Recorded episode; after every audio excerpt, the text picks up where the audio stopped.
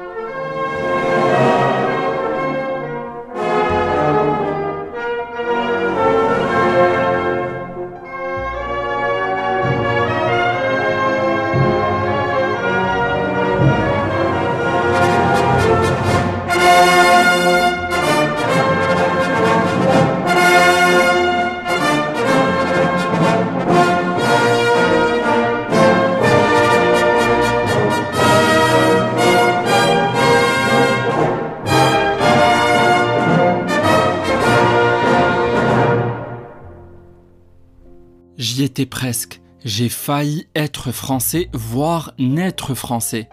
Mais je serais sans doute pas le même et j'aurais surtout jamais fait ce podcast.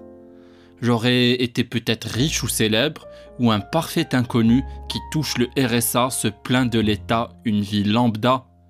Mais ne généralisons pas. Si la vie était si simple, ça saurait. En tout cas, maintenant, je suis là avec toi. Je suis né, j'ai vécu au royaume du Maroc. Je suis marocain, j'ai fait des écoles françaises, j'ai un bac français, ma famille parle arabe et français. Et à Casablanca, je parlais tellement bien français qu'on me prenait pour un Gaulois, enfin un émigré, un zmegri comme on dit au Maroc.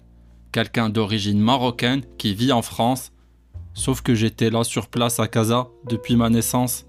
Aujourd'hui, je vis en France et on ne me croit pas quand je dis que je suis un blédard, que j'ai la nationalité marocaine. Alors, je rajoute francophone.